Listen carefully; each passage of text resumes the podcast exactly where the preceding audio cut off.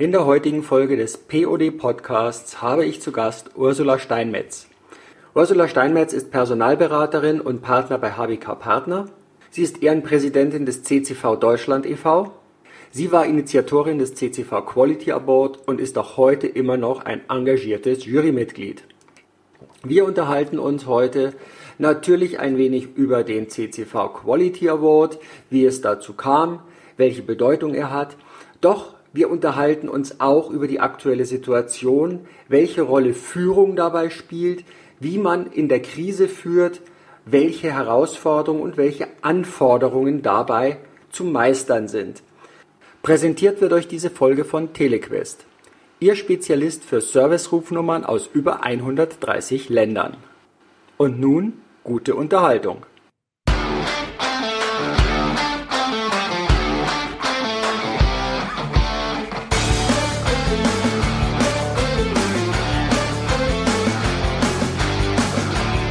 Hallo und herzlich willkommen zu deinem POD Podcast. Hier geht es um P Personalthemen, Persönlichkeiten und die Psychologie des Scheiterns und Gelingens. Es geht um O wie Organisationsthemen, Originale und Originelles. Und es geht um D wie Digitalisierung, Disruptives und Demografie. Medienpartner dieses Podcasts ist das Fachmagazin Teletalk, Kundendialog für Profis. Begleitend zum CCV Quality Award unterstützt der CCV Deutschland e.V., der Branchenverband der Call- und Contact Center Wirtschaft, diese Podcast-Folge. Mehr dazu unter www.quality-award.de. Mein Name ist Manfred Stockmann und ich freue mich, dass du heute dabei bist. Ja, hallo und herzlich willkommen bei der heutigen Folge des POD Podcasts. Mein Gast heute Ursula Steinmetz. Hallo Ursula, grüß dich. Hallo Manfred. Schön, dass du die Zeit gefunden hast, hier mit dabei zu sein. Und wir haben ja momentan eine ganz spezielle Zeit. Corona in aller Munde, aber Corona ist ja nur eine Ausprägungsform von Krisen, von dem, was man jetzt managen, was man jetzt gestalten soll. Und von daher fand ich das eben so spannend, auch deinen Werdegang. Ich möchte ganz gern erstmal so zu deiner Person kommen. Du hast ja angefangen mal mit dem Studium der Sozialpädagogik. Wie kam es denn dazu? Ähm, Sozialpädagogik, ja, auch wenn ich heute was ganz anderes mache, war das meine Wahl ähm, nach, meinem, na, nach meinem Abitur, weil ich eine Position, eine Arbeit gesucht habe, die mir eine möglichst große Herausforderung bietet, die mich fordert, ähm, die nicht so einfach ist das war ähm, etwas, was mir ganz wichtig war und da habe ich verschiedene Dinge mir angeguckt und bin dann zu, dem, äh, zu der Entscheidung gekommen, dass die Arbeit mit den Menschen die größte Herausforderung ist, die es gibt. Denn Menschen sind unterschiedlich, sie sind in unterschiedlichen Situationen, sie sind nicht immer berechenbar und ähm, das hat mich dazu bewogen, in die Sozialarbeit zu gehen. Mhm. Und du hast ja gesagt, du machst heute was ganz anderes, aber da fangen wir jetzt an, an das Samenkorn schon zu legen, genau was du gesagt hast, die Herausforderung mit Menschen.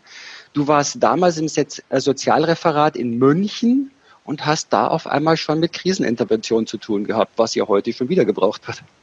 Richtig. Ähm, ich habe damals schon während meines Studiums gearbeitet, weil ich mein Studium auch äh, selber finanziert habe und bin in eine Situation damals reingeraten, ähm, Ende der 80er Jahre, wo München äh, tatsächlich im Krisenmodus war. Das hat einerseits mit dem Thema Flüchtlingen zu tun gehabt. Damals gab es schon eine ganz große Flüchtlingswelle aus verschiedenen Ländern, vor allem aus den Ostblockländern auch. Und äh, das wurde noch ergänzt durch Aussiedler, die gezielt angeworben wurden, damals von der Bundesregierung. Und ähm, dazu kam dann Ende der 80er auch ähm, die Grenzöffnung, also der Fall der Mauer und ganz mhm. viele Besucher, die plötzlich aus der ehemaligen DDR in die Bundesrepublik kamen. Also das waren zwei, drei Jahre, in denen die Landeshauptstadt vor großen Problemen war, um ungeplante große Menschenmengen unterzubringen und betreuen zu können. Und ich habe da die Koordination, die Einrichtung solcher Betreuungseinrichtungen aufgebaut und war ganz plötzlich eigentlich noch parallel zu meinem Studium für ähm, 45 Einrichtungen in München verantwortlich, für 450 Mitarbeiter und gut 30.000 Menschen, die in diesen Einrichtungen untergebracht waren. Das ist ja dann in so jungen Jahren ja durchaus mal aus der klassischen Komfortzone herausgerissen, oder? Äh, wohl wahr, aber die habe ich auch nie gesucht. Deswegen eben auch diese Entscheidung für die Sozialarbeit. Ich habe parallel zum Beispiel überlegt, Mathematik zu studieren, aber die Sozialarbeit war die richtige Wahl für mich, ähm, weil Menschen eben und Situationen, Gesellschaften, Politik ist unberechenbar und mhm. da ist ähm, Kreativität gefragt, Pragmatismus, Schnelligkeit man muss Ärmel hochkrempeln können, äh, Ideen entwickeln können. Das war das richtige Umfeld für mich. Und insofern bin ich gleich wirklich auch praktisch da gelandet, wo ich hin wollte und wo ich auch als Person mich zu Hause fühle. Mhm. Die Bundeskanzlerin hat ja in ihrer Rede, was mich überrascht hat, sie hat einen Begriff, ich war ja viele Jahre bei der, beim Militär, bei der Bundeswehr, führen in der Lage auf einmal gebracht. Und das ist eigentlich genau das, was gerade angesagt ist wieder und damals auch. Ne? Ja, wohl wahr, genau. Also es erinnert mich, die, die letzten Wochen erinnern mich sehr stark an die Zeit damals äh, bei der Landeshauptstadt München. Und ich glaube, im Moment sind auch die gleichen Fähigkeiten eben tatsächlich gefragt. Der Pragmatismus, das Weggehen von Perfektion, denn da sind wir Deutschen immer gut, aber in der Krise ist Perfektion nicht das, wonach man sich orientieren sollte. Und ein, hoch, ein hohes Maß an Kreativität, an Engagement, an Begeisterung und das sehe ich auch im Moment in Deutschland. Das äh, gefällt mir auch, das, was Deutschland gerade zeigt, was viele Menschen zeigen, wie sie sich engagieren, wie man plötzlich Dinge sehr schnell neu denken kann und Lösungen entwickeln kann. Ähm, das finde ich auch sehr positiv und macht mir auch Hoffnung in der jetzigen doch schwierigen Lage. Mhm.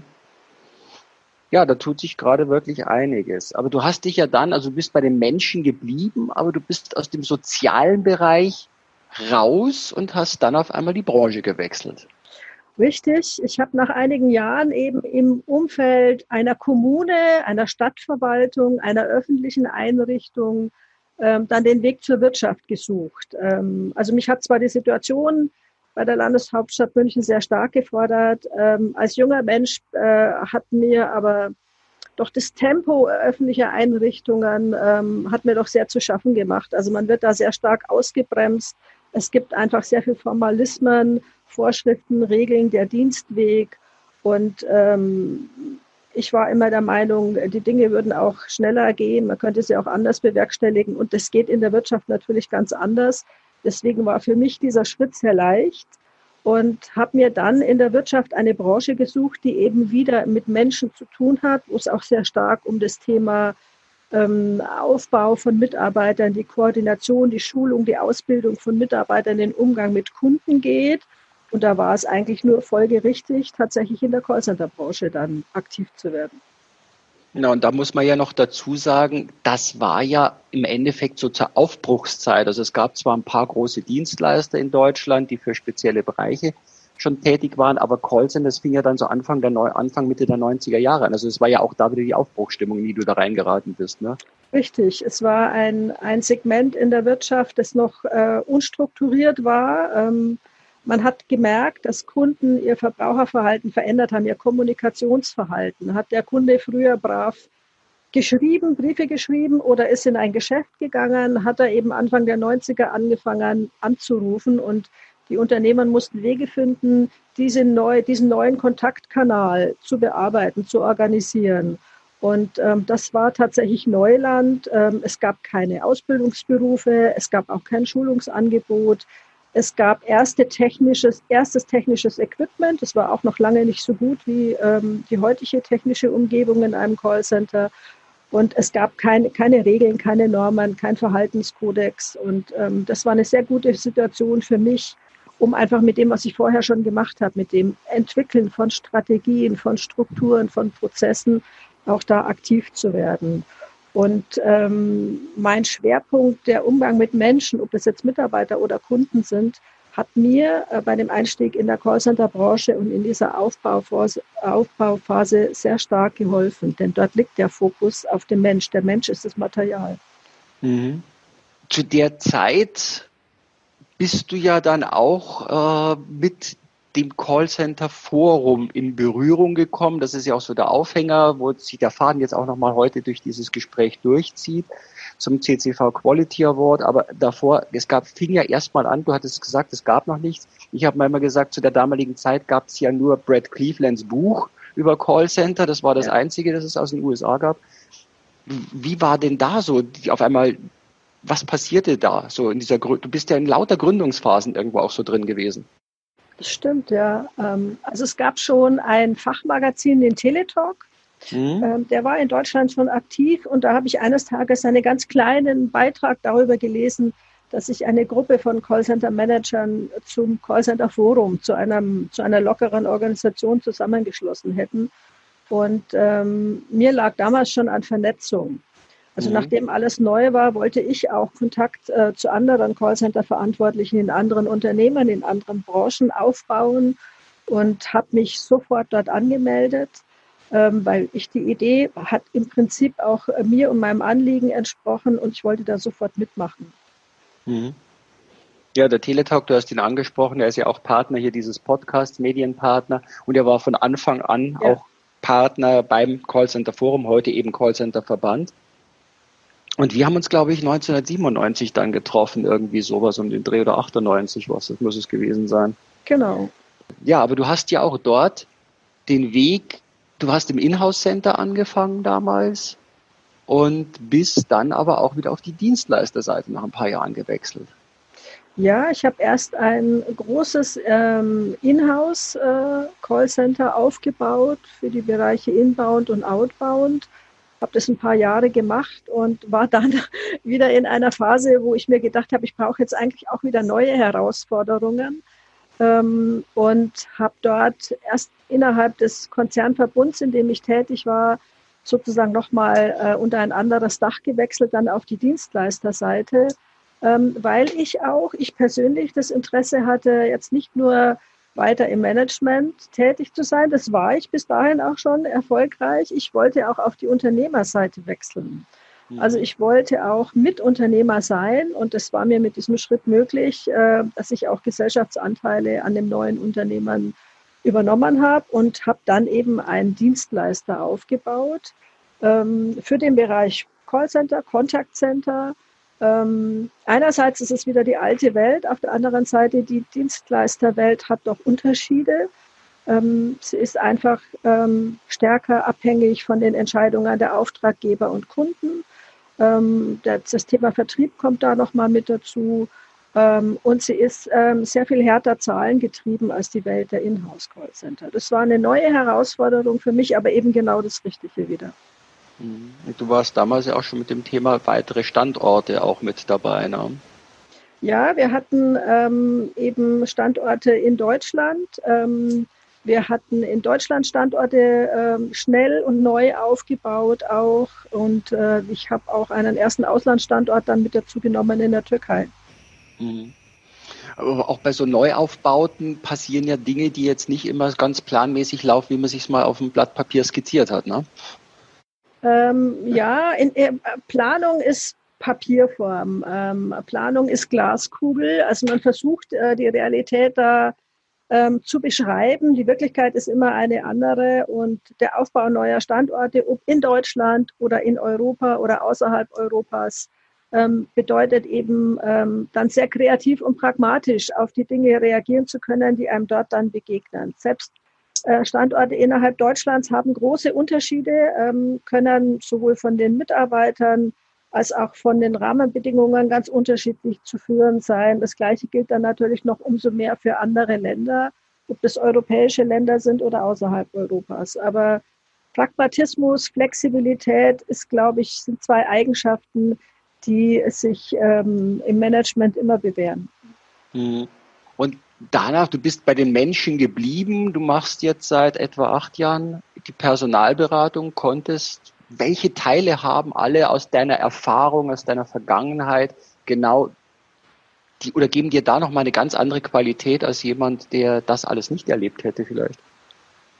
Ähm, das ist eine, eine, interessante Frage. Ich bin ähm, ja jetzt kein klassischer Personaler, also ich habe nicht die Karriere des Personalers eingeschlagen damals. Ähm, nach dem Abitur, sondern habe im Prinzip äh, erstmal im Sozialbereich gearbeitet und bin dann in die Wirtschaft und zwar ins richtige Management gegangen. Mhm. Aber was ich natürlich äh, da an Erfahrungen mitbringe, ist ähm, ich, wenn ich mit Mitarbeitern umgehe, wenn ich Mitarbeiter suche, wenn ich mit Kandidaten spreche und Kandidaten auswähle, ich weiß, für was ich sie auswähle. Ich weiß, welche mhm. Arbeit sie später ähm, vor sich liegen haben. Ich weiß, welche Eigenschaften gefragt sind. Und ich kenne auch ähm, gerade in der Kontaktcenter-Branche oder ich würde es mal so sagen, bei allen Unternehmern, die große Abteilungen äh, im Rahmen des Kundenservice betreiben.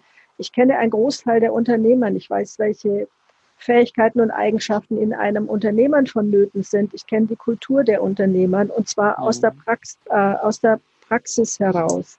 Also ich bewerte Menschen nicht nur anhand eines Lebenslaufes oder einer Personalakte, sondern ich mhm. komme von der praktischen Seite und es hilft mir natürlich sehr zu erkennen, welche Erfahrungen muss der geeignete Kandidat für ein Unternehmen mitbringen, ähm, welche mhm. Persönlichkeit braucht er und kann auch bewerten, was haben Kandidaten bei bestimmten Unternehmen in ihrem Lebenslauf auch gelernt. Was mhm. bedeuten da, da würde ich dich jetzt kurz unterbrechen und eine Art Cliffhanger einbauen, den wir danach nochmal vertiefen, sodass das für die Leute auch spannend und interessant bleibt. Denn, oh, was sind das jetzt für Kriterien, auf die du achtest? So den Cliffhanger einzubauen für den hinteren Teil dieses Gesprächs, um jetzt aber noch erstmal den Teil des Quality Awards des Aufhängers, weil da hängen ja auch einige Punkte aus diesem Werdegang, aus diesem Thema Vernetzung, Gerne. aus dem Thema etwas zu tun. Und Cliffhanger sind ja immer was Schönes, weil die Leute bauen jetzt die Spannung auf und möchten jetzt wissen, was passiert denn da und merken jetzt auf einmal, dass auch das, worüber wir jetzt sprechen, damit trotzdem zu tun haben wird. Denn, wir hat, ich hatte es vorher angesprochen, du warst du bist an, den, an das Callcenter Forum damals, heutigen Callcenter Verband gekommen. Was ist denn damals eigentlich so genau passiert? Das war so 1996, ist er gegründet worden, genau so. Und was passierte denn da? Und du hast ja eine ganz entscheidende Rolle gehabt. Viele kennen das, manche wissen es aber noch nicht. Ja, dieser lockere Zusammenschluss von Callcenter-Managern, auf den ich so gewartet habe oder der mich so interessiert hat, ähm, kam 96 zustande und ähm, hat aber gleich von Anfang an erstmal Probleme gehabt. Also es gab mhm. eine Crew an Gründungsmitgliedern, die zwar sich einig waren bei der Gründung ähm, äh, des, des Verbandes oder des Vereins damals, die dann aber bei der weiteren Fortführung ähm, oder bei dem Aufbau sich sofort so schnell in die Haare bekommen haben, dass ähm, die Geschichte quasi nach ihrem Start erstmal stillstand und gar nichts mhm. passiert ist. Und ähm, nachdem ich so ein großes Interesse daran hatte, ähm, in so einer Vereinigung mitzu mitzumachen, ähm, habe ich da einfach nachgefragt. Ich habe tatsächlich auch angefangen, Druck aufzubauen und gefragt, ähm, woran die Sache denn jetzt eigentlich gerade scheitert, was da los ist, warum es nicht weitergeht und habe dann von einem damaligen Vorstand ähm, zu hören bekommen, wenn Sie das besser können, dann machen Sie es doch. Und das habe ich dann auch. ähm, ich habe tatsächlich ähm, äh, aktiv im Prinzip da Neuwahl des Vorstands mit herbeigeführt durch meine Rückfragen und mich auch sofort dafür gemeldet, zur Verfügung mhm. gestellt und bin damit in den Vorstand des äh, Callcenter-Verbandes ähm, Callcenter Forums, ich muss immer den Titel mir noch in ja, Erinnerung ja. führen, weil wir ihn inzwischen geändert haben, ähm, reingewählt worden, gemeinsam mit einigen Kollegen. Und dann haben wir den Verein angefangen, richtig aufzubauen. Genau, und du hast das Ganze sechs Jahre gemacht, bis von 1997 dann bis 2003. Und da ist ja einiges passiert. Du hast, wie du gesagt hast, das Thema angeschoben. Wir haben uns dann auch irgendwo so in dem ersten Jahr deiner Präsidentschaft, glaube ich, kennengelernt. Ja. Und das möchte ich jetzt unseren Zuhörern noch mal kurz mitgeben. Du warst dann schuld, dass ich auf einmal Regionalleiter war äh, und trotzdem ist bei uns eine gute Freundschaft rausgeworden. Ja. Denn der Regio also ich wollte ja nur Stellvertreter sein, aber der Regionalleiter war dann nach drei Monaten nach der Wahl irgendwie völlig nicht mehr auffindbar und schon hatte ich es an der Backe und dann entwickelte es sich. Aber du hast mehrere Impulse gesetzt beim Verband zu der damaligen Zeit, zu frühen Zeiten, auch sehr visionär wo du gesagt hast, das Teil muss auch dann mehr als ein Netzwerk sein und wir brauchen etwas, das wir positiv als Image auch transportieren können. Also außer mal, dass du die PR-Arbeit im Verband schon mal etabliert hast mit der externen Agentur. Ja. Professionell hast du aber auch, und das war dann parallel entwickelt, den CCV Quality Award ins Leben gerufen. So, was waren die Grundüberlegungen? Wie, was passiert? Und es war ja auch eine Anlaufstrecke dabei. Ja, ähm, eines der Hauptprobleme, die ich damals schon gesehen habe, die haben wir heute noch, aber damals noch sehr viel massiver, war das Imageproblem der Callcenter-Branche. Das Image war grottenschlecht. Ähm, die Callcenter wurden Land auf, Land ab in allen Medien durch den Kakao gezogen. Ähm, es gab zeitweise hatte man das Gefühl, es gibt einen Bieterwettbewerb, wer quasi ein noch schlechteres Beispiel für Callcenter quasi anführen kann oder veröffentlichen kann. Und ähm, das hat einerseits natürlich unseren Geschäftsbetrieb in den Callcentern belastet äh, und das Hauptproblem für mich bestand, dass ich es einfach als ungerecht empfand, die vielen Menschen, die in den Callcenter damals schon gearbeitet haben und die einen sehr anspruchsvollen und sehr harten Job haben mhm. und die oft ähm, in großartiger Weise Kunden bei ihren Anliegen helfen, die dafür ähm, keinerlei Anerkennung öffentlich bekommen. Viele Menschen haben versucht, gar nicht zu erzählen, dass sie in einem Callcenter arbeiten, haben sich dafür geschämt für diese Arbeit. Das fand ich einfach erstens nicht, nicht fair und gerecht den Menschen gegenüber. Und zweitens hat es uns natürlich auch Probleme gemacht, zum Beispiel die Callcenter weiter auszubauen, also entsprechend gute Mitarbeiter für diese Arbeit zu finden. Und wir haben ähm, im Callcenter Forum relativ schnell aktiv Pressearbeit gemacht, haben uns auch professionelle Unterstützung durch eine Agentur geholt, haben aber gemerkt, dass wir da an Grenzen stoßen. Damals war auch schon sehr deutlich zu spüren, dass Presse, also Zeitschriften, Rundfunk, Fernsehen überwiegend an schlechten Nachrichten interessiert sind und äh, dass schlechte Nachrichten gesucht und auch sehr stark dann bearbeitet werden. An guten Nachrichten ähm, war die Presse aktiv überhaupt nicht interessiert. Und deswegen habe ich äh, damals die Idee gehabt, ähm, wenn jemand nicht aktiv nach guten Nachrichten sucht, dann müssen wir, die Branche, diese guten Nachrichten produzieren. Ich war mir sicher, das können wir, weil ich wusste ja, es wird wirklich sehr gute und hervorragende Arbeit in den Callcentern geleistet.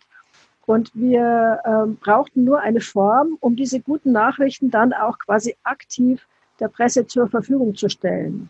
Die Idee war also nicht mehr passiv nur noch auf das zu reagieren, was in der Presse gerade Schlechtes über die Callcenter veröffentlicht wird, sondern aktiv gute Nachrichten zu platzieren.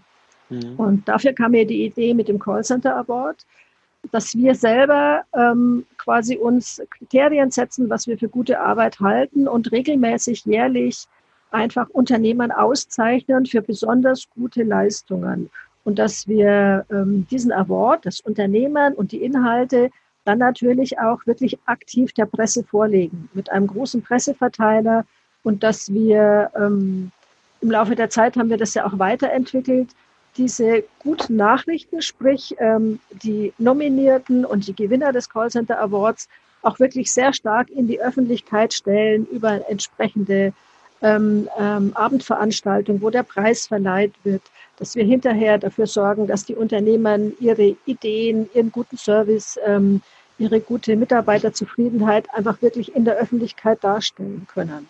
Und so haben wir gute Nachrichten, die eben in der Presse dann verarbeitet werden. Mhm. Da fällt mir dabei ein, gute Nachrichten in der Presse. Das eine war der Award, aber du hast auch schon damals sehr früh wahrgenommen, dass es auch mit, mit dem Politik ein wichtiger Schulterschluss ist und hast auch da eine, ja, eine Initiative ins Leben gerufen, die heute im Verband unter dem Inklusionsthema weiterläuft. Die hieß damals Faire Chance mit Handicap. Richtig, ja. Ähm, mir, mir, war auch klar, dass Vernetzung ähm, nicht alleine bedeutet, dass sich ähm, die Branche selber vernetzt, also Manager, die in Kontaktcentern arbeiten oder Unternehmern, die reine Kontaktcenter betreiben, wie die Dienstleister, sondern dass wir, wenn wir unser Geschäftsumfeld fördern wollen, ähm, auch letztendlich Lobbyismus betreiben müssen, also an diejenigen herangehen müssen, die Rahmenbedingungen für dieses Geschäftsumfeld setzen. Das ist die Politik. Mhm. Ähm, es war am Anfang auch ein bisschen im Callcenter Forum umstritten, aber ich glaube, wir können heute zu Recht sagen, dass der Weg richtig war. Der hat sich auch bewährt. Denn heute kann der Verband bei Gesetzgebung mitwirken. Er wird mitgefragt. Und eine der ersten Aktionen war damals das Thema Arbeiten mit Handicap. Die Callcenter können besser als andere Unternehmen Arbeitsplätze für Menschen mit körperlichen Einschränkungen anbieten. Das geht sehr gut im Callcenter-Umfeld. Und ähm, nachdem wir damals auch schon auf der Suche waren, um Mitarbeiter überhaupt einstellen zu können, hat, war das eine Win-Win-Situation auch für die Callcenter-Branche. Es hat uns neue Mitarbeitergruppen eröffnet. Wir haben das gemeinsam mit Politik eben gefördert, damals mit Arbeitsminister Herrn Riester, mhm. den ich damals auch kennenlernen durfte in einer öffentlichen Veranstaltung. Und ähm, das waren unsere ersten Schritte im Bereich Kontakt zur Politik, Lobbyismus, und das hat ähm, der Verband bisher auch sehr gut, äh, wie ich meine, weiter fortgeführt und ist auch groß im Sinne dieser Branche. Mhm. Ja, da warst du auch deiner Zeit voraus. Es hat auch wieder die lange Anlaufstrecke gebraucht, bis auch die Branche es verstanden hat, dass man eine politische Vertretung braucht, dass man dort gesehen werden muss, weil da werden die Entscheidungen getroffen, genau. Richtig, ja. Wow, ja, da sind wir ja schon ein ganzes Stückchen in das Thema rein. Und wie hast du jetzt den Award weiterhin wahrgenommen, wie er sich entwickelt hat? Und ja, was würdest du ihm noch wünschen auch? Also ich habe den Award ja auch weiter begleitet, äh, auch nachdem ich mein Präsidentenamt oder nicht mehr angetreten bin als Präsidentin. Ich bin nach wie vor Jurymitglied, was ich mit großem Spaß auch weiter betreibe. Das heißt, ähm, ich kann äh, bei der Bewertung von Unternehmern mitmachen, Teilnehmern, ähm, die eine Bewerbung eingereicht haben. Und das macht mir nach wie vor auch großen Spaß. Ich sehe, dass die Idee ähm, sich sehr gut fortsetzt, dass die Idee auch Wirkung zeigt. Ich glaube, dass wir heute, 2020, schon sagen können, dass das Image der Callcenter-Branche besser geworden ist. Es ist immer noch nicht das Beste, keine Frage. Da gibt es immer noch einiges zu tun, aber es ist äh, beileibe nicht mehr so schlecht, wie es Ende der 90er oder Anfang 2000 war. Ähm, das Image hat sich äh, verändert. Und wenn ich sehe auch, wie ähm, die Teilnehmer sich im Laufe der Zeit verändert haben, ähm, macht mich das sehr froh. Also es gibt inzwischen sehr unterschiedliche Unternehmen, die sich um den Award bemüht haben. Da ist vom mittelständischen Unternehmen bis zum Industriegroßkonzern alles dabei. Es sind ganz unterschiedliche Branchen dabei. Ähm, es sind auch Unternehmer dabei, die früher dem öffentlichen Sektor zugerechnet wurden. Ähm, das finde ich sehr gut, äh, weil es überall zeigt, ähm, Callcenter sind nicht nur Dienstleister. Callcenter gibt es eigentlich in allen Unternehmen, sprich Abteilungen, in denen letztendlich muss man heute auch Kontaktcenter sagen, Abteilungen, in denen Kundenkontakte bearbeitet und organisiert werden. Und da gibt es eine große und sehr interessante Bandbreite. Und heute ähm, zeigen Unternehmen auch, dass sie entsprechende Kontaktcenter betreiben, indem sie ähm, ihre Teilnahme am Callcenter Award ähm, abgeben. Das äh, ist eine Entwicklung, die ich sehr, sehr gut finde. Und mhm. es würde mich auch freuen, wenn, wenn das weiter ähm, sich so fortsetzt. Und wir haben den Award ja inzwischen auch ausgeweitet. Ähm, es geht nicht nur um die Kategorie Kundenzufriedenheit. Das war die erste Kategorie, die wir damals ins Leben gerufen haben. Heute gibt es auch die Kategorie Mitarbeiterzufriedenheit. Auch das ist ja ein sehr wichtiger Punkt. Und da gibt es viele tolle Bewerbungen, wo Unternehmer zeigen, was sie sich alles einfallen lassen, um Mitarbeiter zufriedenzustellen. Es gibt die Kategorie technische Innovation und wir haben auch gelegentlich schon Sonderkategorien bewertet, ähm, weil gute Beispiele sollte man eben immer der Öffentlichkeit zur Verfügung stellen, wenn sie uns über den Weg laufen. Ja, genau. Du, du hast es gesagt, du bist in der Jury, du bist ja auch Ehrenpräsidentin des Verbandes und du hältst jedes Jahr die Laudatio eben zum Thema Kundenzufriedenheit, obwohl du ja auch Mitarbeiter äh, magst in dem Teil. Und was wir ja, glaube ich, auch immer festgestellt haben, ist, dass wenn, wenn die Mitarbeiter sehr gut behandelt werden und zufrieden sind, dann wirkt sich das immer positiv auch auf die Kundenzufriedenheit aus. Ne? Ähm, ja, ähm, dieser Zusammenhang äh, ist nicht zu übersehen. es ist ganz eindeutig so, dass äh, Unternehmern, die in Mitarbeiterzufriedenheit investieren, ähm, die damit also zufriedene, stabile, selbstbewusste Mitarbeiter haben, dass die gleichzeitig auch etwas für ihre Kundenzufriedenheit auf diesem Weg tun. Denn Mitarbeiter, die loyal zu einem Unternehmen stehen, die zufrieden sind, können auch Service leisten. echte Serviceorientierung ist ähm, auf Dauer nicht herzustellen, wenn man sich äh, bei dem Unternehmern, bei dem man angestellt ist, ungerecht behandelt fühlt, zu stark unter Druck gesetzt fühlt. Das äh, wirkt sich auf die Kundenzufriedenheit aus. Hm. Für wen würdest du jetzt oder wem würdest du jetzt nochmal eine Ermutigung zurufen, sich für diesen Award zu bewerben? Ähm, eigentlich äh, nach wie vor allen Unternehmern, allen, ich würde ähm, allen Managern, die in diesem Bereich tätig sind, ähm, möchte sie ermutigen, äh, wenn sie das Gefühl haben, dass sie in Sachen Kundenzufriedenheit oder Mitarbeiterzufriedenheit ähm, etwas Besonderes leisten, wenn sie etwas Besonderes vorstellen wollen, wenn sie etwas Neues ausprobiert haben, wenn sie kreative Wege ähm, eingeschlagen haben, um diese beiden Themen zu fördern, dann nutzen Sie die Gelegenheit und bewerben sich um den Award. Stellen Sie, ähm, stellen Sie vor, was Sie auf die Beine gestellt haben. Und ähm, es gibt eine Zielgruppe, die mir tatsächlich am Herzen liegt. Ich habe in meiner ja doch längeren Berufserfahrung immer wieder mal Unternehmern getroffen, ähm, wo die Abteilung, der Bereich Customer Care, Contact Center ähm, im Unternehmen selber einen relativ schlechten Stellenwert hat wo also das Thema äh, Betriebstechnik, Produktion, der Maschinenpark, Forschung und Entwicklung, Vertrieb, alle einen hohen Stellenwert haben.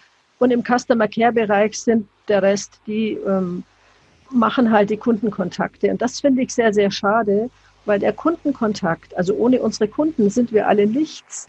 Der Kundenkontakt ist etwas ganz Wichtiges. Der Draht zum Kunden hat einen ganz hohen Stellenwert für die Unternehmer. Und ich habe des Öfteren schon beobachten können, dass ähm, Abteilungen, Kundenserviceabteilungen, die genau dieses Problem hatten, dass sie unternehmensintern wenig Beachtung gefunden haben, über die Teilnahme am Award das verändern konnten. Wenn sie ähm, durch die öffentliche Anerkennung und die Aufmerksamkeit, die sie mit dem Award bekommen haben, wenn sie das dann auch in ihre Unternehmen transportieren konnten, haben sie ähm, eine andere Beachtung gefunden und konnten auch endlich Aufmerksamkeit und Anerkennung für ihre Mitarbeiter erwirken. Denn das ist für niemanden schön, wenn er in der Abteilung arbeitet, die im Unternehmen scheinbar am unwichtigsten ist. Und das ist was, ist eine Zielgruppe, die liegt mir tatsächlich am Herzen und da kann ich jeden nur ermutigen, der mit seinen Mitarbeitern, mit seiner Abteilung äh, in so einer Situation ist, nutzen Sie die Möglichkeit. Ja, schöner Aufruf. Aber gerade den Inhouse-Centern geht es ja meistens drum, aber auch den Dienstleistern, sie werden immer nur als Kostenfaktor gesehen. Und irgendwie hat selten einer mal die Rechnung aufgestellt, was es bedeuten würde, wenn dieser Service wegfällt und was es mit Kundenbindung, was es mit Mehrwerten wirklich zu tun hat. Ne? Ja. Da, ja. Das hängt ja immer noch so in dieser Schleife drin. Also von daher bringe ich jetzt mal, ich werde dafür nicht bezahlt, das Buch von John Strelacci, The Big Five for Life, ist ein wunderbares Buch, das eine kleine Geschichten zeigt, wie eigentlich Unternehmensführung zu funktionieren hat. Äh, denn das Thema Wertschätzung, wen wähle ich mir als Mitarbeitern aus, auch da, glaube ich, kennst du aus dem Thema viele Callcenter, ja, da wären halt die, die mal ein bisschen telefonieren können, ist ja nicht so wichtig. Kann ja, ja. jeder, ne? Ja, leider ist es so. Ja, in Deutschland hat der Service immer noch einen schlechten Stand. Äh, Deutschland ist, das, das, das ist Industrieland, Industrienation. Ähm, hier wird produziert ähm, oder ähm, wir sind das Land der, der Erfinder, der Ingenieure. Ähm, aber äh, ohne Service funktioniert das Leben nicht. Also ähm, ohne Service funktionieren auch Unternehmer nicht, denn all die schönen Dinge, die Ingenieure entwickeln und die in der Industrie produziert werden, müssen ja an den Mann gebracht werden, äh, brauchen Begleitung, brauchen Betreuung, brauchen Erklärung. Und ähm, mit Menschen zu arbeiten, ähm, ist tatsächlich eine große Herausforderung, denn es heißt nicht nur irgendwie telefonieren. Ähm, es wird ja zielgerichtet telefoniert. Man hat mit jedem Anruf einen anderen Menschen in der Leitung, ähm, auf den man sich neu einstellen muss, ähm, den man im Prinzip analysieren muss, für den man wieder zielgerichtet Lösungen oder Kommunikationsstrategien entwickelt. Und wir leben ja jetzt 2020 in einem Zeitalter, wo wir nicht nur von Telefonie sprechen. Inzwischen gibt es ja weitere neue Kommunikationskanäle. Ähm, die E-Mails werden bearbeitet, es wird gechattet, ähm, ähm, es wird äh, im Internet im Prinzip aktiv, ähm, wird die Internetnutzung begleitet und Wir haben also mehr Kanäle, wir haben die sozialen Medien, Unternehmer müssen heute auch in Facebook vertreten sein, in Instagram. Und in all diesen Medien herrschen unterschiedliche Kommunikationsregeln und der Kommunikationsstil mhm. ist unterschiedlich. Also heute müssen unsere Mitarbeiter in den Kontaktzentren tatsächlich Kommunikationsprofis sein und im Prinzip mehrere Sprachen sprechen. Damit meine ich jetzt nicht Landessprachen, aber mehrere Kommunikationsarten beherrschen mhm. und wechseln in den Kanälen hin und her. Also die Ansprüche werden immer größer an Mitarbeitern, die in den Kontaktzentren arbeiten. Und nun eine kurze Unterbrechung und zum Werbepartner dieser Folge der auch Sponsor des festlichen Sektempfangs zum CCV Quality Award ist. Die 2001 gegründete Telequest ist ein international vernetztes Telekommunikationsunternehmen, spezialisiert auf die Vermittlung von Servicerufnummern und die Entwicklung innovativer Telefonielösungen. Neben Servicerufnummern in über 130 Ländern hat Telequest mit der neuen Marke Quest Phone das Angebotsportfolio um die Bereiche Cloud-Telefonie-Service, SIP-Trunking und Call-Tracking erweitert. Weitere Informationen erhaltet ihr unter www.telequest.at. Den Link findet ihr natürlich auch in den Show Notes. Und nun weiter zum Gespräch. Das Thema Kommunikation bringt uns ja jetzt wieder auf die heutige Situation, denn gerade in solchen Zeiten ist ja Kommunikation ein Riesenthema. Und da kommen wir jetzt zu deiner aktuellen Tätigkeit, aber auch zu den Themen Homeoffice, virtuelles Arbeiten, was bekommt, was gehört alles dazu, Kommunikation. Du bist jetzt seit, hatten wir angesprochen, seit acht Jahren in der Personalberatung. Du bist bei HBK Partner in Hamburg und das Partner bist praktisch du in diesem ja. Rahmen. Was macht ihr da alles? Und ähm, ja, da kommen wir jetzt den Cliffhanger langsam zum Auflösen. Ähm, HBK Partner ähm, ist eine Agentur für Personalberatung. Ähm, das heißt, zum einen, wir beschaffen für unsere Kunden, für unsere Mandanten Mitarbeiter, Fach- und Führungskräfte. Wir sind klassische Headhunter. Wir suchen also Spezialisten oder eben Führungskräfte, Manager für Unternehmen, die diese Stellen nicht selber besetzen können, weil sie auf dem Markt keine geeigneten Mitarbeiter finden oder weil sie im Spezialfall manchmal auch verdeckt, also nicht öffentlich suchen. Ähm, da unterstützen wir unsere Unternehmen. Wir machen eine, wir sprechen Kandidaten, potenzielle Kandidaten aktiv an. Wir machen eine Vorauswahl und sorgen so dafür, ähm, dass die Unternehmer eben möglichst zeitnah solche doch für Unternehmen wichtige Positionen mit sehr guten Spezialisten besetzen können. Ähm, daneben machen wir auch noch klassische Unternehmensberatung in allen Themenfeldern rund um das Thema Personal. Also wie rekrutieren Firmen am besten, wie kann man Onboarding-Prozesse machen, ähm, wie kann man äh, im Prinzip an den großen Themen Krankheitsquote, Fluktuationsquote arbeiten, wie kann man Mitarbeiterzufriedenheit steigern, Führungskräfte entwickeln. Und das Thema Homeoffice ist schon lange ein Spezialthema von mir auch. Ähm, ich habe auch ähm, zwei Jahre lang einen Dienstleister aufgebaut und betrieben, der ausschließlich Mitarbeiter im Homeoffice beschäftigt hat. Und ich sitze selber übrigens auch gerade im Homeoffice, nicht nur wegen der Corona-Krise, ähm, sondern weil ich sehr viel auch im Homeoffice arbeite. ich glaube, das ist eine Möglichkeit, die Deutschland noch lange nicht ausgeschöpft hat bis zur Corona-Krise. In anderen Staaten wurde schon sehr viel mehr im Bereich Homeoffice ähm, gearbeitet und gerade in der Kontaktcenter-Branche ist das auch sehr gut möglich. Ein Kontaktcenter-Mitarbeiter braucht äh, einen schnellen Internetanschluss, einen PC und eine Telefonleitung. Mhm. Und das kann er sehr wohl, sehr gerne auch zu Hause machen. Und ich glaube, auch gesellschaftlich ähm, ist es wichtig, dass wir diese Möglichkeit fördern, ähm, wir müssen nicht alle in die Großstädte ziehen und unsere äh, ländlichen Räume ähm, veröden. Wir können durchaus auch im ländlichen Raum arbeiten. Wir können im Speckgürtel einer Großstadt sitzen und müssen nicht jeden Tag zwei Stunden die öffentlichen Verkehrsmittel nutzen. Homeoffice ist ein sehr gutes Thema, aber die Unternehmer in Deutschland waren bisher sehr zögerlich. Ähm, Kontrolle ist in Deutschland immer wichtig, eine Industrienation. Da muss man sehen, wie gearbeitet wird. Ähm, das Homeoffice nutzt einfach ganz andere Möglichkeiten und braucht auch eine andere Führungs- und Arbeitskultur.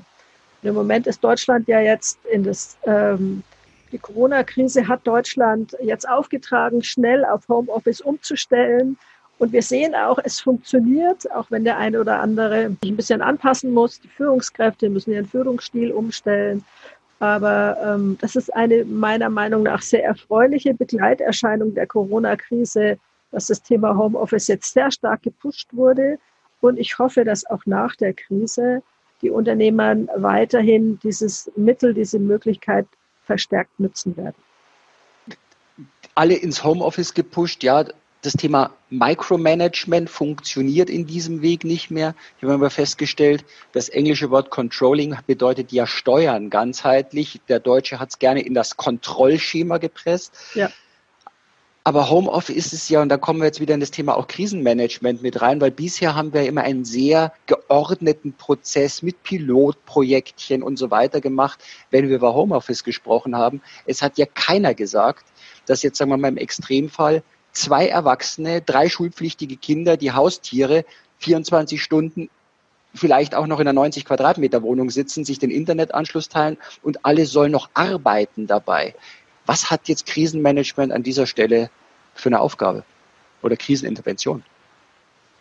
Krisenmanagement bedeutet eben, möglichst pragmatisch in einer Krise ähm, die Maßnahmen zu ergreifen, die den größten Input auf dem schnellsten Weg erzielen können.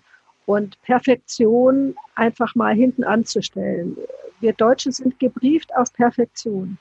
Ähm, Unternehmen machen, brauchen Jahre, um so einen Prozess umzusetzen. Wir, setzen, wir, wir stellen Mitarbeiter auch Homeoffice-Arbeitsplätze zur Verfügung.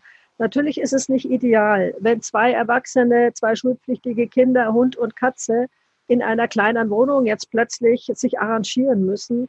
Aber ähm, im Prinzip geht es in einer Krise immer vorrangig darum, dass der Betrieb weiterlaufen kann, wenn auch unter etwas schlechteren Bedingungen. Aber ähm, im Rahmen des Kundenservice. Die Kunden müssen weiter bedient werden. Und wenn man im Hintergrund den Hund bellen hört oder ein Vogel zwitschert oder mal ein Kind quäkt, dann ändert das nicht am, nichts am Kundenservice und der Qualität an sich.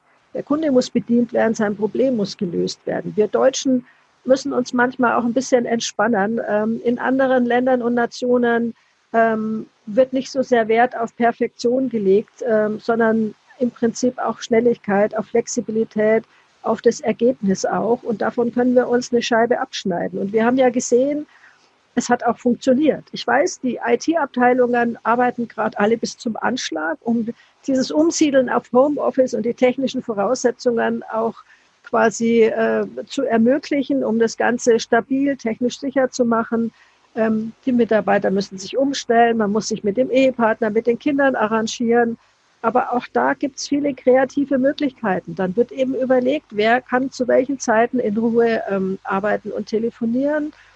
Und ähm, es gibt für vieles einfach pragmatische Lösungen. Die sind nicht perfekt, aber sie funktionieren jetzt in der Krise und haben einen großen Charme. Und das zählt im Kundenservice abgesehen davon immer. Es kann sehr charmant sein, wenn man im Hintergrund das Kind mal ähm, hört. Und wenn die entsprechende Dame oder Herr dann sagt, wie wir alle sitzen ich im Moment im Homeoffice und das war gerade meine Tochter. Ist kein Problem für den Kunden. So kann ich die Situation entspannt einfach auch regeln, habe aber trotzdem Kundenservice geleistet, bin zu Hause und es geht doch im Moment darum, Deutschland muss weiterlaufen, so gut wie möglich. Und da ist Homeoffice eine gute Möglichkeit. Es muss nicht perfekt sein. Wir müssen einfach weiterlaufen. Also in Krisen zählt Kreativität, Schnelligkeit, Pragmatismus. Es muss einfach und schnell umzusetzen sein. Und es muss nicht perfekt sein. Wir müssen unsere Perfektion in der Krise aufgeben. Und ich brauche eine ganz starke Priorisierung. Was ist im Moment am wichtigsten? Darauf muss ich meine Energien und meine Kräfte bündeln. Und die weniger wichtigen Dinge äh, muss man im Prinzip mal vollkommen außer Acht lassen können für eine Zeit lang. In der Krise konzentriere ich mich nur auf das Wesentliche. Ähm, Schönschreibübungen, braucht es in der Krise nicht. In der Krise geht es nur um die Pflicht und nicht um die Kür. Mhm. Das ist ganz wichtig. Ich muss mich auf die Pflicht konzentrieren und die Kür einfach mal außer Acht lassen können. Wir hatten es vorher angesprochen, das Thema Bewertungskriterien, wenn du Manager, Führungskräfte auswählst für deine Klienten, deine Auftraggeber. du achtest auf dieses Thema Krisenerfahrung. Ne? Ähm, ja, also gerade im oberen Management ähm, halte ich das für sehr, sehr wichtig, ähm, dass äh, ein Manager muss auch die Fähigkeit haben, in Krisen angemessen führen zu können, auch Krisen durchstehen zu können. Ich unterscheide persönlich immer zwischen äh, Gutwetter- und Schlechtwettermanager. Ähm, Gutwet Gutwettermanager sind solche, die können oft große Erfolge vorweisen, haben die aber alle in einer Zeit gewonnen, in der die Wirtschaft gebrummt hat, äh, in der es einfach war, Geschäft aufzubauen und gute Zahlen zu erwirtschaften. Schlechtwettermanager haben auch Krisen durchstanden. Und das halte ich für eine ganz zentrale Eigenschaft, ähm, wenn man einem Manager die Verantwortung für Abteilungen, für ein Unternehmen an sich übergibt, die müssen auch in Krisen beständig sein können. Und ähm, das kann tatsächlich nicht jeder, der heute diesen Titelmanager auch führt. Und das ist ein Kriterium, das ich schon immer anwende bei der Bewertung eines Kandidaten, wenn ich mir seinen Lebenslauf anschaue, wenn ich Gespräche mit ihm führe. Ich frage immer gezielt nach den Krisensituationen. Mich interessieren weniger die Erfolge, ähm, sondern mich interessiert, wie die Person mit Krisen umgegangen ist, wie sie Krisen bewältigen konnte und wie sie auch mental eine Krise durchstanden hat. Denn ähm, die Führungskräfte müssen jetzt neben Organisation natürlich auch mental ihre Mitarbeiter ja ähm, am Laufen halten können. Die Führungskraft ist der Fels in der Brandung. Und äh, in der Krise bewährt sich dieser Spruch dann wirklich. Und da kann man auch erkennen, wer denn dann noch der Fels in der Brandung ist und wer nicht mehr. Und ich fand es schon immer für mich persönlich äh, den wesentlichen Punkt, in, was den echten Manager, also eine Person ausmacht, der man Verantwortung übertragen kann.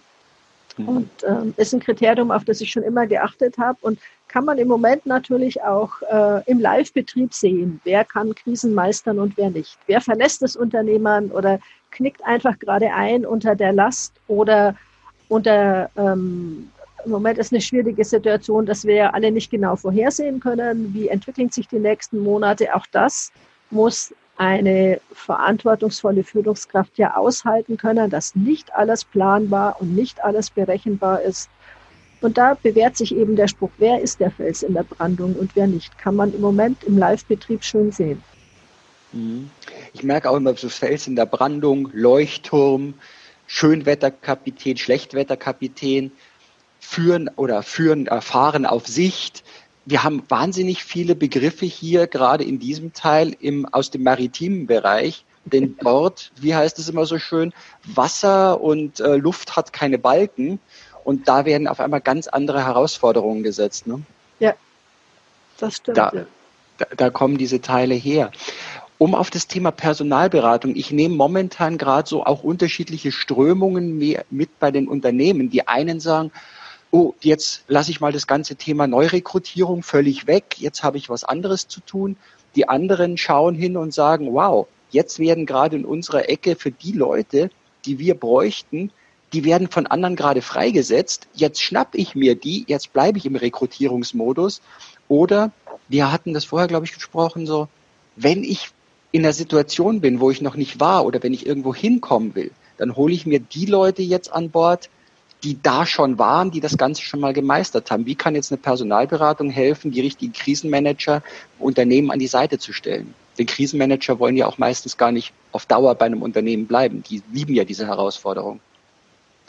Ähm, ja, auch ähm, für die Personalberatung ergeben sich aktuell ähm, Herausforderungen und auch quasi neue Optionen, die Lage bei den Unternehmen ist ja sehr unterschiedlich. Also es gibt Unternehmen, wie in jeder Krise, die zählen zu den Gewinnern, die sind im Moment aktiv gefragt, die haben gerade besonders viel zu tun. Ähm, da geht es natürlich auch darum, auch solche Unternehmen gezielt und schnell zu verstärken. Das geht zum Beispiel mit dem Instrument des Interimsmanagements, ähm, um da ähm, gezielt über einen bestimmten Zeitraum ähm, das Management, die Führungskräfte mit zusätzlichen Kollegen zu unterstützen. Ähm, das sind Unternehmen, die eben jetzt gerade ganz besonders in Beschlag sind, die eben ganz viele Kundenkontakte haben und die auch besonders wichtige Kundenkontakte haben, weil ähm, es für die Kunden eben darum geht, dass äh, Infrastruktur funktioniert, dass Versorgung funktioniert oder im medizinischen Bereich, wo es um Beratung und Auskunft geht. Also diese Unternehmen erleben gerade einerseits Krise, aber natürlich auch einen Boom. Die werden besonders angefragt. Dann gibt es natürlich Unternehmer, deren Geschäftsbetrieb im Moment sehr stark eingeschränkt oder reduziert oder komplett zurückgefahren ist. Auch im Contact-Center-Bereich ähm, gibt es Projekte, die im Moment, äh, wo es nur ganz wenig Kundenkontakte gibt, weil diese Produkte, Dienstleistungen jetzt in der Krise gar nicht im Fokus der, der Verbraucher sind, ähm, die also sehr stark an Volumen reduzieren. Für die ist die Frage, wie können sie äh, diese Zeit auch personell überstehen. Auch da gibt es Beratungsbedarf. Was hat, äh, welche Möglichkeiten bietet das Instrument der Kurzarbeit? Wie kann man solche Zeiten überbrücken, indem man sie für Schulung und Ausbildung nutzt? Etwas, was im Normalbetrieb oft zu kurz kommt. Mhm. Ähm, oder müssen Unternehmer tatsächlich sich von Mitarbeitern trennen? Auch da gibt es ja Beratungsbedarf, wenn es auch da nicht um Einstellung neuer Mitarbeiter geht. Und dann gibt es natürlich Unternehmen, ähm, die jetzt vorausschauend tatsächlich auch Spezialisten und Mitarbeiter an Bord holen können, ähm, wenn sie die entsprechende Wirtschaftskraft haben ähm, und einfach auch schon vorausschauend Personal einstellen können, was nicht in jedem Unternehmen geht.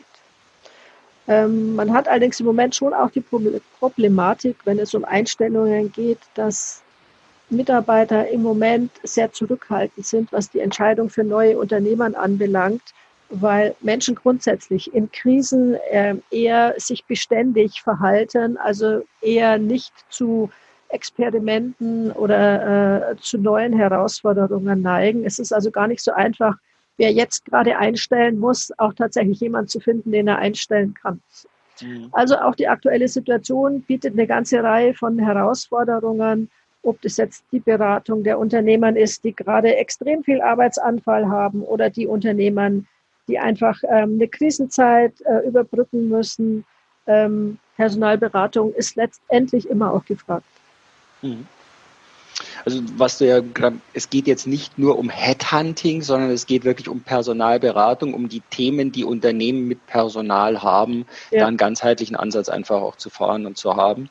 Aber auch da hängt es wieder mit zusammen, wie viel Erfahrung kann ich selber aus den unterschiedlichen Funktionen, so wie es du jetzt hast, ja, aus allen möglichen Perspektiven Dinge schon erlebt zu haben, das ist natürlich dann live authentisch und du weißt auch, glaube ich, an den Stellen, du hast gesagt Pragmatismus, aber was ich momentan bei vielen erlebe, ist Angst.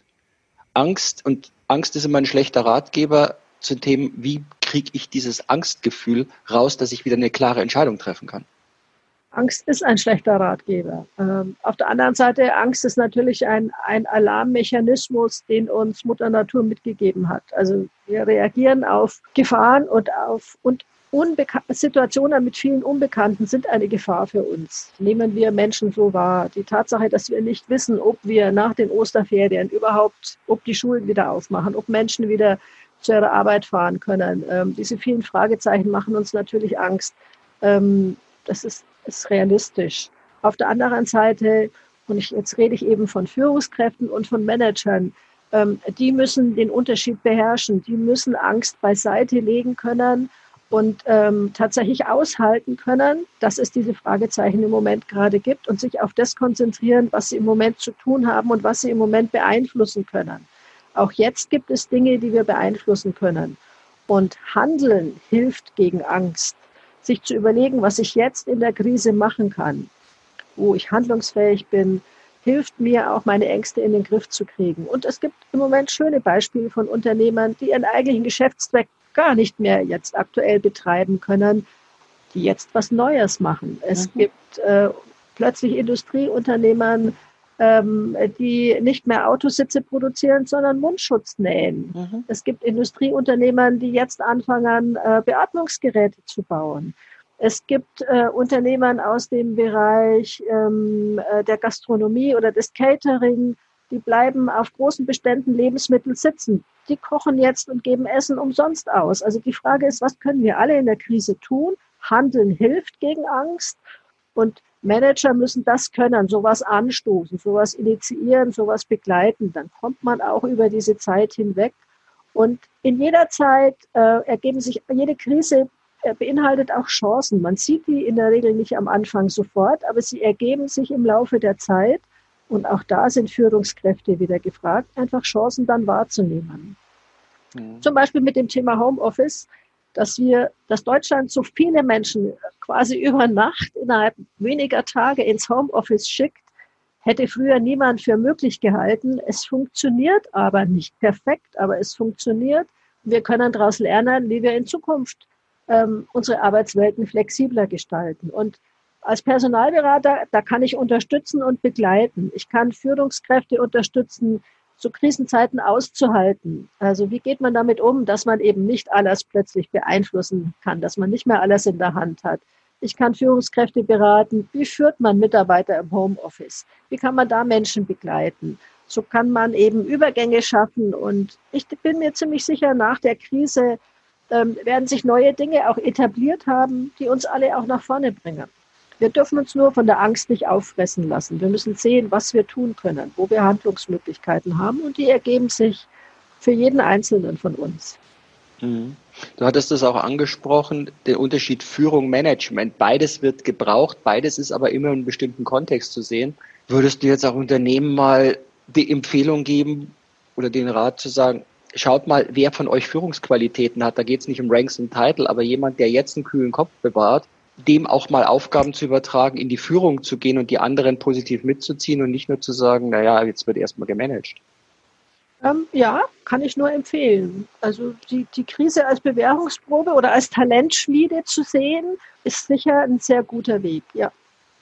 Also diese, diese, ähm, diese Talentschmieden halte ich einfach auch für wichtig und Manager müssen sich eben für mich mit meiner Erfahrung in der Praxis bewähren. Ein, ein Manager ist nicht nur jemand, der Theorien, der Strategien entwickelt und schöne Folien und Präsentationen malt, sondern der muss mhm. tatsächlich aus in der Praxis sich bewähren können. Der muss durchhalten können, der darf nicht einknicken und der muss Menschen mitnehmen können. Wer jetzt seine Mannschaft motivieren kann, zum Durchhalten bewegen kann, wer jetzt voranmarschiert, der hat für mich die Qualität, ins Management zu gehen. Alles mhm. andere kann man lernen. Aber diese, diese Fähigkeiten, die mit einer Persönlichkeit zu tun haben, da geht es darum, Menschen zu identifizieren, die eben zupacken können, die diesen, diesen Fels in der Brandung sein können, die das aushalten können, die auch die Fähigkeit haben, sich anspornen zu lassen von Krisen. Ähm, solche Persönlichkeiten zu finden, ist wichtig.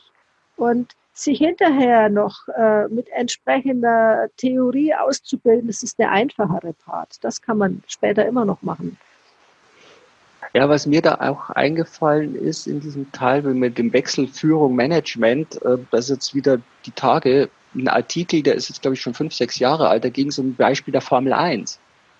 Die Formel 1, da ist ein, ein Teamleiter, der in der technischen Entwicklung des Fahrzeugs während des Rennens aber ganz normales Crewmitglied ist, während der Teamleiter beim Rennen sonst Crewmitglied bei ihm ist, weil es unterschiedliche Situationen sind und man wechselt. Also ich glaube, große Unternehmen wie ein Tesla auch, wie Amazon und Apple und alle die, die haben ja dieses Fluide schon drin.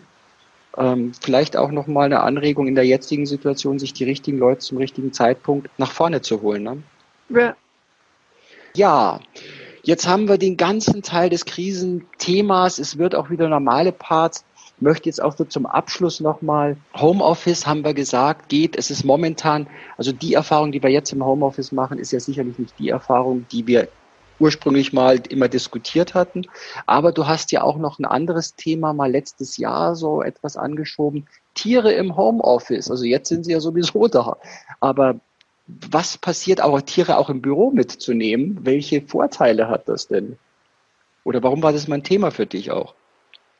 Ähm, zum einen ganz persönlich natürlich, weil ich selber einen Hund habe, auch schon mehrere Hunde hatte. Ähm, also selber ein, ein sehr ähm, tierlieber Mensch äh, bin und ich einfach auch festgestellt habe, ähm, Tiere sind eine Möglichkeit, ähm, soziale Kontakte zu fördern und zu unterstützen. Das gilt im Arbeitsleben genauso wie familiär oder zum Beispiel auch in Altenheimen oder in Schulen ähm, ja schon eingesetzt, dass man dort ähm, Hunde auch mit hinbringt, zum Teil auch Katzen, weil Menschen sich äh, im Umfeld von Tieren entspannen, weil sie sich wohlfühlen. Und das kann durchaus ein Punkt sein, wie man das Klima in einer Abteilung, in einem Büro, in einem Team fördert, äh, dem der eine oder andere einfach mal sein Haustier mit ins Büro bringt. Voraussetzung ist natürlich immer, es ist keiner dabei, der Angst vor dem Hund oder der Katze hat. Das ist natürlich mhm. klar.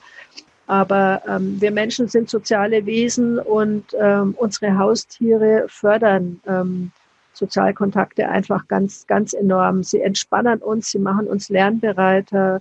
Selbst in Schulen gibt es schon Projekte, dass gerade unruhige ähm, Klassen mit großen Problemen beim Lernen ähm, sehr viel ruhiger und entspannter werden, wenn da einfach nur mal in einer Stunde ein Hund mit drinnen ist. Mhm. Und grundsätzlich kann ich sagen, die Arbeitswelt verändert sich und sie wird weniger formal. Das bezieht sich auf den Kleiderstil im Arbeitsleben, die Umgangsformen, ähm, den Kommunikationsstil und auch so Themen wie äh, Hund oder Katze oder Haustier im Büro. Ähm, Wäre vor 20 Jahren wahrscheinlich noch undenkbar gewesen. Ähm, aber es verändert sich und ich finde diese Veränderung positiv, weil Menschen sich einfach wohlfühlen. Und sich wohlzufühlen an seinem Arbeitsplatz trägt einfach dazu bei, dass ich erstens meine Arbeit besser mache, ähm, dass ich gesünder bin, äh, dass ich längerfristig bei dieser Firma arbeite ähm, und auch die, die Stimmung einfach anders ist. Und natürlich ist das auch einer der großen Vorteile des Homeoffice. Es ist nicht mhm. nur der Hund oder die Katze oder der Kanarienvogel. Ähm, es ist auch einfach die Tatsache, dass ich in einer, mich in einer Umgebung befinde, die ich selber gestalte und zwar genau so, wie ich mich darin wohlfühle. Ähm, ich kann mir das Bild an die Wand hängen, ähm, das mir gefällt. Ich kann mir die Pflanze auf den Schreibtisch stellen, die ich persönlich haben will.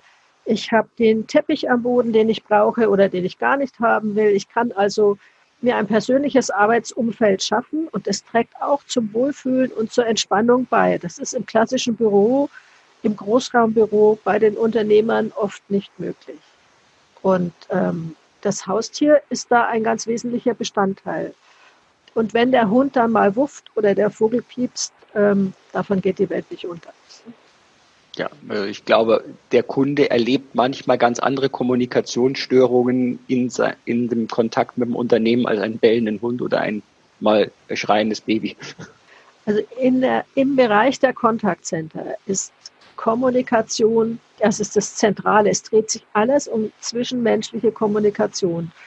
Und da ist Menschlichkeit immer Trumpf. Also ja. niemand muss perfekt sein, auch in der Kundenkommunikation was wir Anfängern beibringen, wenn sie ähm, in den Kundenservice gehen, in den telefonischen, also zum Beispiel dieses, wie telefoniere ich richtig, ist immer ganz wichtig, ihnen beizubringen, wie geht man damit um, wenn mal was nicht so gut geklappt hat, wenn ich mich versprochen habe, wenn ich anfange zu stottern, wenn ich husten muss am Telefon, wenn mir etwas nicht einfällt. Also das sind so der Umgang mit Menschlichkeit. Und was wir den Schulungsteilnehmern dann immer erklären, ist, Entspannt euch, ihr macht immer Punkte, wenn ihr euch menschlich zeigt. Wenn ihr das zugebt, wenn ihr offen und charmant damit umgeht. Und das gilt auch für das Thema Homeoffice, für das Kind und den Vogel und den Hund. Wir wollen heute trotz aller technischen Möglichkeiten und Vernetzungen, die wir haben, immer noch mit Menschen kommunizieren. Und alles, was da menschlich ist, fördert das Ganze. Mit einer Grenze, die möchte ich heute auch erwähnen. Ähm, die neuen Medien ermöglichen natürlich auch viel, viel Negatives, Beschimpfungen, Beleidigungen, Hass. Das ist damit nicht gemeint. Das ist für mich mhm. die Grenze. Aber alles, was positiv uns als Menschen erkennbar macht, äh, ist in der Kundenkommunikation, in den Kontaktzentren von Vorteil. Und ein schwieriges Kundengespräch kann sich genau da entspannen. Dann fragt der ja. Kunde nämlich, was haben Sie denn für einen Hund? Und schon ist man im Gespräch über Hunderassen und welche Erfahrungen man mit welchem Hund hat und kann sich eine Situation auch auflösen. Ja, dann sind wir wieder bei dem Thema, es geht auch um Empathie. Was jetzt die Technologie nicht kann, das können wir Menschen spiegeln und solche Sachen freut ja auch meistens ein Anrufer. Das entspannt ihn, so wie du so schön sagst. Ja, und auch das, ein Vorteil wahrscheinlich der Corona-Krise, was wir merken werden, ist, dass das Thema Homeoffice positiv besetzt sein wird, auch bei Kunden. Wenn man dem Kunden eben sagt, das war gerade mein Hund und ich bin im Homeoffice, dann ist es eben nicht mehr abwertend, sondern eine Arbeitsmöglichkeit von vielen. Mhm. Ist es dein Zukunftsausblick auch, dass es sich in die Richtung anders entwickeln wird? Oder gibt es noch was dazu? Also ich glaube, dass das Homeoffice-Thema äh, tatsächlich Fahrt gewinnen wird, weil viele Leute es jetzt ausprobiert haben. Ähm, in unterschiedlichsten Varianten. Nicht jeder will auf Dauer im Homeoffice arbeiten. Es gibt auch Menschen, die fühlen sich tatsächlich in dieser Büroorganisation, in direkten Kontakt mit den Kollegen wohler. Die brauchen das. Man kann Homeoffice und äh, Büro auch mischen. Auch das geht ja sehr gut. Es gibt Arbeiten, die kann ich besser in Ruhe im Homeoffice machen, anderes besser ähm, im, im Unternehmen. Also ich glaube, dass Deutschland da ein Stück lockerer werden wird, was eben Arbeitsbedingungen anbelangt dass auch nicht mehr jeder vielleicht umziehen muss für, für, sein, für einen neuen Arbeitgeber. Ähm, das, glaube ich, wird äh, das, das Arbeitsleben sehr stark fördern. Und ähm, wir erkennen im Moment ja auch ganz stark den Wert der Kommunikation und auch dieses, ich kann ein Unternehmen schnell und unkompliziert erreichen. Also ich glaube, dass die aktuelle Situation der Kontaktcenter-Branche nicht schaden wird. Kontakte sind wichtig, unterschiedlichste Kontaktkanäle sind wichtig ähm, um dann quasi nach der Krise einfach auch wieder weiter durchzustarten. Ich sehe da ganz optimistisch in die Zukunft. Und überhaupt die Kontaktcenter-Branche ähm, wird ähm, meiner Meinung nach ähm, jetzt auch nicht durch KI ersetzt, war ja auch eine der Ängste und Befürchtungen, die in den letzten Jahren so durch die Branche gegeistert sind. Ich glaube, es wird immer noch persönliche Kontakte brauchen. Die werden eher anspruchsvoller, auch über die unterschiedlichen Kontaktkanäle. Und ähm, Menschen wollen den Kontakt zum Menschen auch nach wie vor. Insofern sehe ich den Ausblick für diese Branche nach wie vor optimistisch. Na, das ist doch fast schon ein schönes Schlusswort. Haben wir oder hast du noch irgendetwas, was du noch anbringen wolltest, worüber wir jetzt nicht gesprochen haben?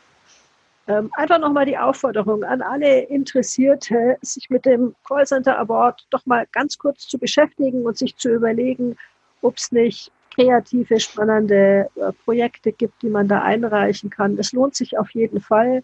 Ähm, können, man kann für sich selber etwas mitnehmen. Man kann vor allem ähm, seinen Mitarbeitern und seinen Teams etwas Gutes tun und ähm, einfach ähm, für, für diese Branche auch sorgen, ähm, indem man einfach zeigt, was wir alle können. Also ich kann nur alle ermuntern, da mitzumachen. Wer Fragen hat, gerne auch beim Callcenter-Verband, bei der Geschäftsstelle sich melden oder bei den Jurymitgliedern. Also wir helfen auch ähm, sozusagen bei der Einschätzung, macht es Sinn, sich da zu bewerben. Und ich freue mich jetzt schon auf die nächsten Bewerbungen, die eingehen werden. Und freue mich auch wirklich, dass es so eine Erfolgsstory ist, der Callcenter Award. Ähm, ich kann ja jetzt über eine gewisse Strecke auch zurückschauen, du auch, Manfred. Und es ist einfach ähm, schön zu sehen, wie das Ganze sich entwickelt und auch ähm, welche Auswirkungen es hat. Ja, Ursula, da hast du völlig recht. Und ich freue mich auch schon, wenn wir wieder gemeinsam den einen oder anderen besuchen. Letztes Jahr haben wir uns ja ein bisschen aufteilen müssen, aber da geht's wieder hin. Ja, vielen Dank, Ursula Steinmetz, Personalberaterin bei HBK Partner, Ehrenpräsidentin des Callcenter-Verbandes und Jurymitglied des Quality Awards. Vielen herzlichen Dank für deine Zeit und für dieses Gespräch. Sehr gerne, hat mir viel Spaß gemacht. Vielen Dank euch fürs Zuhören. Präsentiert wurde diese Folge von Telequest, unterstützt vom CCV Deutschland e.V. und als Medienpartner die Fachzeitschrift Teletalk, Kundendialog für Profis. Wenn es dir gefallen hat, dann abonniere diesen Podcast und gib ihm ein Like. Ich freue mich auf das nächste Mal, wenn auch du wieder mit dabei bist. Bis dann und hab eine gute Zeit. Dein Manfred Stockmann.